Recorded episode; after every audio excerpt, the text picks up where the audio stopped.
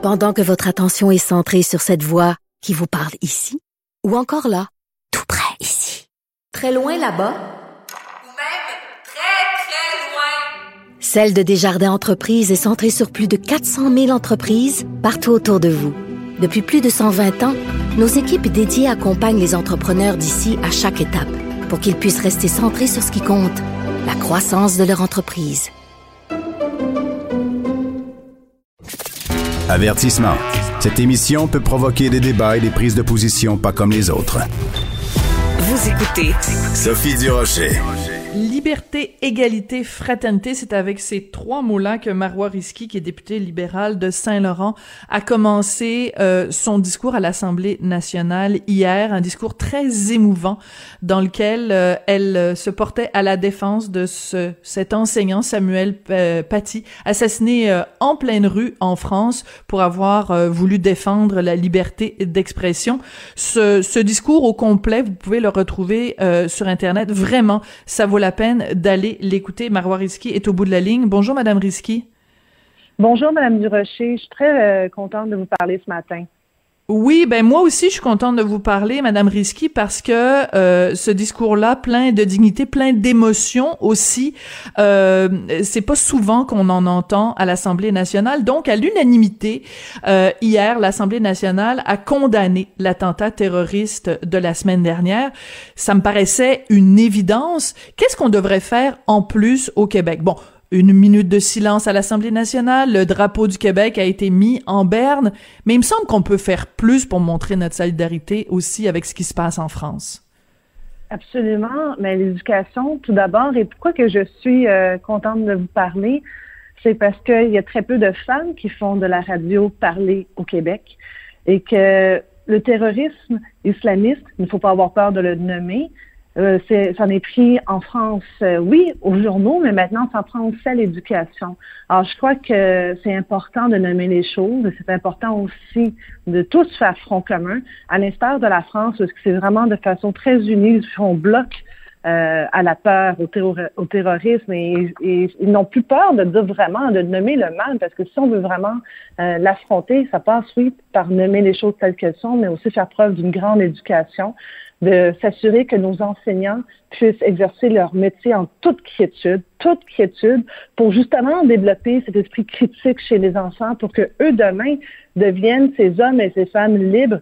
Et je, terminais mon discours en disant pour que eux puissent à leur tour prononcer liberté, mm. égalité, fraternité. Et j'ajouterai aujourd'hui et en prendre la pleine mesure de ces trois mots et d'en devenir des futurs gardiens. Oui, mais je suis très contente que vous ayez fait ce discours-là et je suis très contente de vous entendre dire il faut pas avoir peur de le nommer, ce terrorisme-là. Je regarde ne serait-ce que le texte de la presse canadienne sur la motion que vous avez déposée hier ça dit, l'Assemblée nationale a condamné mercredi l'attentat terroriste survenu, le 16 octobre. Même les journalistes ne veulent pas nommer, ne veulent pas. Le journaliste aurait dû écrire l'attentat terroriste islamiste. Quand c'était des Irlandais, des gens de l'IRA qui faisaient euh, euh, exploser des bombes, on le nommait. Quand euh, ce sont des indépendantistes basques qui faisaient exploser des bombes, on le nommait pourquoi est-ce que les journalistes, pourquoi une partie de la société civile a si peur de nommer les choses? Peur de, probablement de se faire attaquer. Et je peux comprendre. Si on regarde ce qui est arrivé en France, ce n'est pas le premier acte terroriste. Et euh, moi, je crois que dans une société libre et démocratique, on peut très bien défendre la liberté d'expression tout en défendant la liberté de conscience. Euh, les deux, il faut les défendre, mais on doit être capable, et je vais, je paraphraser Emmanuel Macron, président français, de rire de tout, de parler de tout, de dessiner mm. sur tout.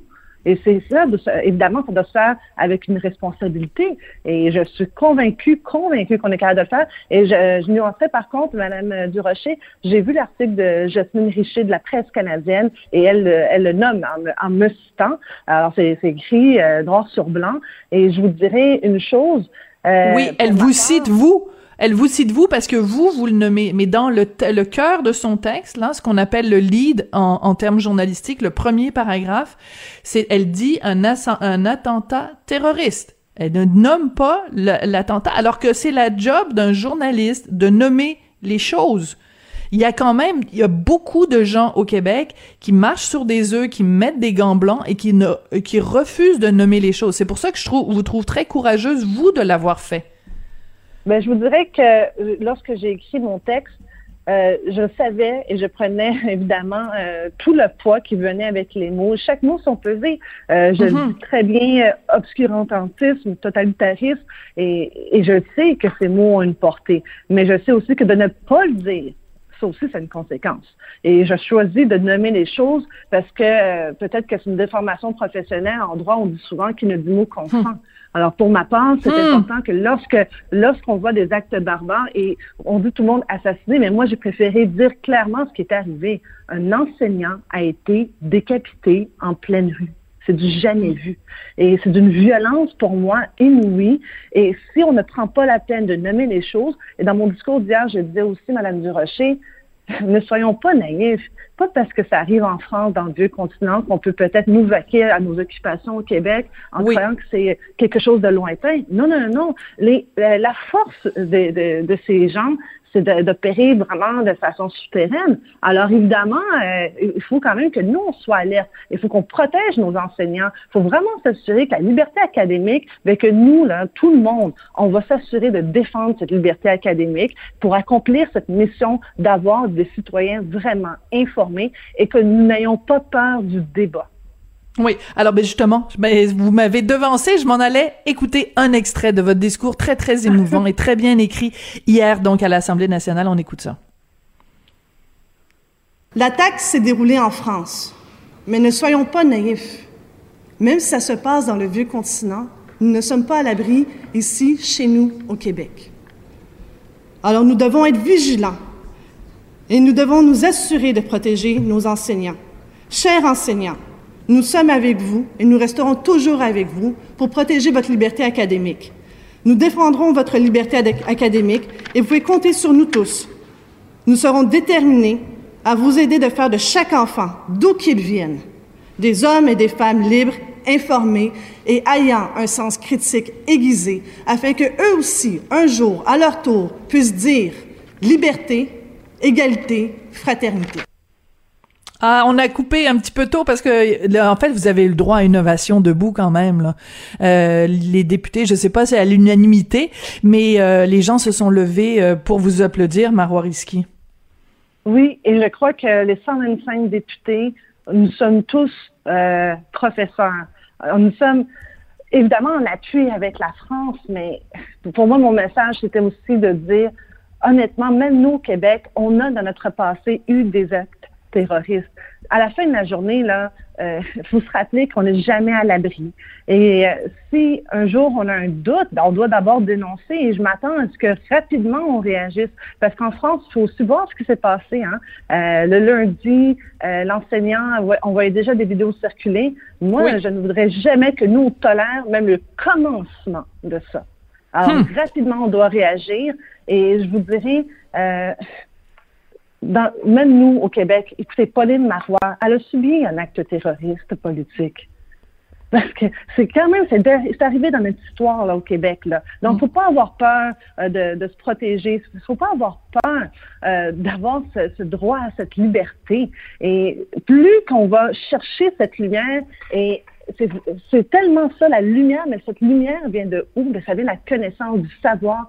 Et euh, je reviens encore à, à Emmanuel Macron, parce que je trouvais son discours euh, très bien hier, lorsqu'il Oui. dit, mais la lumière ne s'éteindra jamais en France. La lumière ne doit jamais s'éteindre au Québec non plus.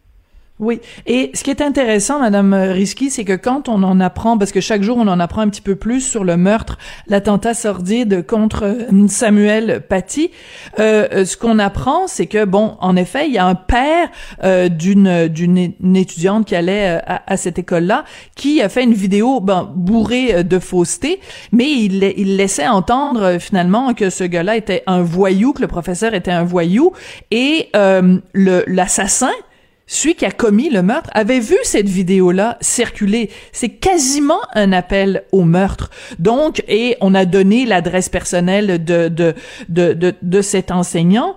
Et donc, il y a toute la question aussi euh, des, des médias sociaux. On peut pas laisser les gens dire n'importe quoi ou diffamer sur les médias sociaux. Ça aussi, c'est un aspect qui est très inquiétant.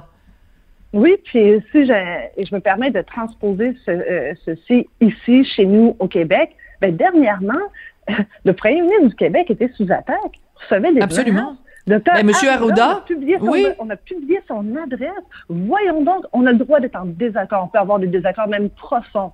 Mais de là, s'en prendre à une personne qui veut faire son travail, franchement, moi, ça m'inquiète. Et encore plus dernièrement, euh, évidemment, la professeure à l'Université d'Ottawa, lorsque j'ai vu passer sur le compte Twitter de la journaliste Isabelle Haché, euh, elle, euh, elle, a fait une capture d'écran d'un autre compte d'une personne qui appelle à la cyber-intimidation pour cette professeure.